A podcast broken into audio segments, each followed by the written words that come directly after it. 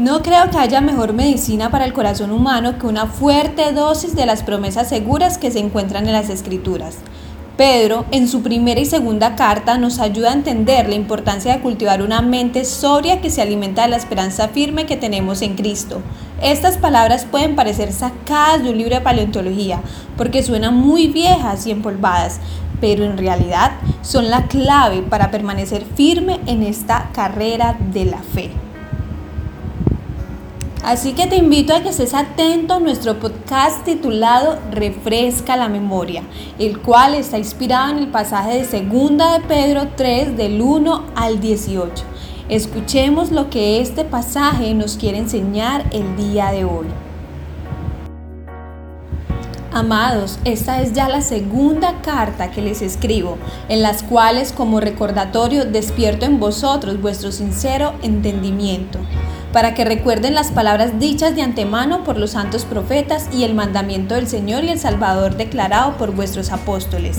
Ante todo, sepan que en los últimos días vendrán burladores con sus sarcasmos, siguiendo sus propias pasiones y diciendo, ¿dónde está la promesa de su venida? Porque desde que los padres durmieron, todo continúa tal como estaba desde el principio de la creación. Pues cuando dicen esto no se dan cuenta de que los cielos existían desde hace mucho tiempo y también la tierra surgía del agua y establecía entre las aguas por las palabras de Dios. Por lo cual el mundo de entonces fue destruido, siendo inundado con agua. Pero los cielos y las tierras actuales están reservados por su palabra para el fuego, guardados para el día del juicio y de la destrucción de los impíos. Pero amados, no ignores esto, que para el Señor un día es como mil años y mil años como un día. El Señor no se tarda en cumplir su promesa, según algunos entienden la tardanza, sino que es paciente para con vosotros, no queriendo que nadie parezca, sino que todos vengan al arrepentimiento. Pero el día del Señor vendrá como ladrón, en el cual los cielos pasarán con gran estruendo y los elementos serán destruidos con fuego intenso, y la tierra y las obras que hay en ella serán quemadas. Vemos aquí cómo Pedro continúa recordándonos cuáles son las cosas importantes, aquellas a las que necesitamos prestarle atención y en esta ocasión vuelve a refrescarnos la memoria y animarnos a pensar sanamente. Hay una realidad en la vida de cada creyente. Sin importar su edad, tenemos la tendencia a olvidar la verdad, corriendo el riesgo de pensar de manera incorrecta y como resultado vivir en el error. Por eso es que necesitamos recordar una y otra vez la palabra de Dios.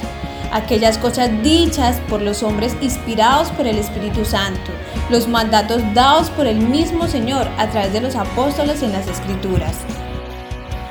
Me encanta que Pedro pone un límite claro para definir qué es lo que necesitamos recordar. No se trata de temas de farándula o de consejos de autosuperación. Es la palabra de Dios la única cura para la amnesia espiritual. Sobre todo, Pedro quiere que recordemos que vendrán burladores que buscarán ridiculizar la verdad que sostiene nuestra fe, cuestionando y negando la venida de Jesús, de Cristo, no sé si te has tropezado con estos burladores. Cristo viene, Cristo viene, ja ja ja ja ja, acompañado de carcajadas, de burlas. Es lo que muchos dicen, lo que muchos gritan y lo que muchos siguen cuestionando. No puedo negarte que en ocasiones esto me hacía sentir quizás avergonzada y tentada a dudar si la futura venida de Cristo era cierta. Por eso nuestros ojos necesitan estar enfocados en la verdad y nuestros corazones cargados de la promesa de Dios. Pedro anticipa cuáles son esos argumentos de los burladores, aquellos que dicen, a Cristo se le olvidó que prometió volver, en realidad vendrá un juicio. Todo en el mundo luce muy normal por como para que esa tontería suceda, ¿no? Estos son aquellos que no toman en cuenta el poder de Dios desde el principio de la creación ni cómo su fuerza destruyó al mundo antiguo con agua, y niegan que ahora Él ha reservado la tierra por su palabra para destrucción con fuego, pero no solo la tierra, sino también aquellos que habitan en ella alejados de Dios. A pesar de que estos burladores te avergüencen y traten de ridiculizarte, hay algo que no puedes olvidar. Aunque sientas que la espera es larga, recuerda que Dios no experimenta el tiempo como nosotros. Dios es eterno y Él simplemente usa el tiempo para llevar a cabo su plan. Él no se está tardando ni un solo minuto. A Él no se le ha perdido su agenda ni se le ha borrado esta fecha del calendario. Debemos confiar que Él llegará a su debido tiempo porque no estamos hablando de un hombre pecador y olvidadizo. Se trata del creador del tiempo y autor mismo del plan de la redención. No solo es recordar que la eternidad de Dios trasciende nuestro entendimiento de su uso del tiempo, sino también necesitamos recordar su gran misericordia. Mientras espera su regreso, Él usa el tiempo para extender gracia a aquellos que aún no se han arrepentido. Cada día debajo del sol es una evidencia de la paciencia de Dios y de gracia para con aquellos que aún no le han creído. Eso le da propósito a nuestra espera y nos recuerda que hemos sido llamados a predicar el Evangelio.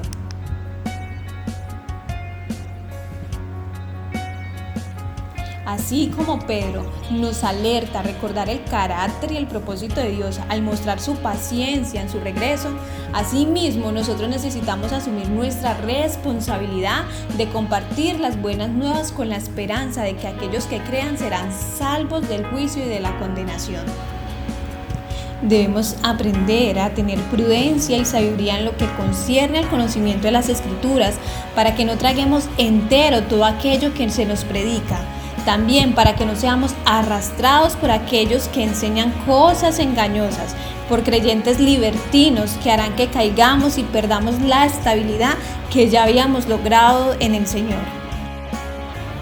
Los libertinos son aquellos que por causa de la gracia creen que pueden hacer de todo sin que ello les afecte, que sus acciones luego del perdón ya no tienen ninguna consecuencia, pero se equivocan y por ello es muy importante reconocer aquello que puede edificarnos y lo que no nos edifica. Así que básicamente nuestra principal oración el día de hoy es para no dejarnos influenciar por enseñanzas engañosas y vayamos en pos de crecer en la gracia y el conocimiento de nuestro Señor Jesús, añadiendo a nuestra fe, virtud, conocimiento y entendimiento de las escrituras, dominio propio y paciencia, para que el amor de Dios en fraternidad y presencia sea manifiesto en todos nosotros. Amén.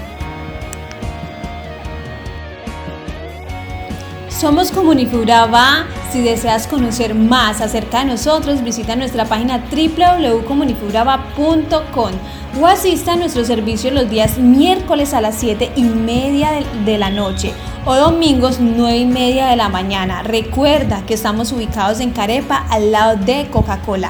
Eres bienvenido. Ven, Señor.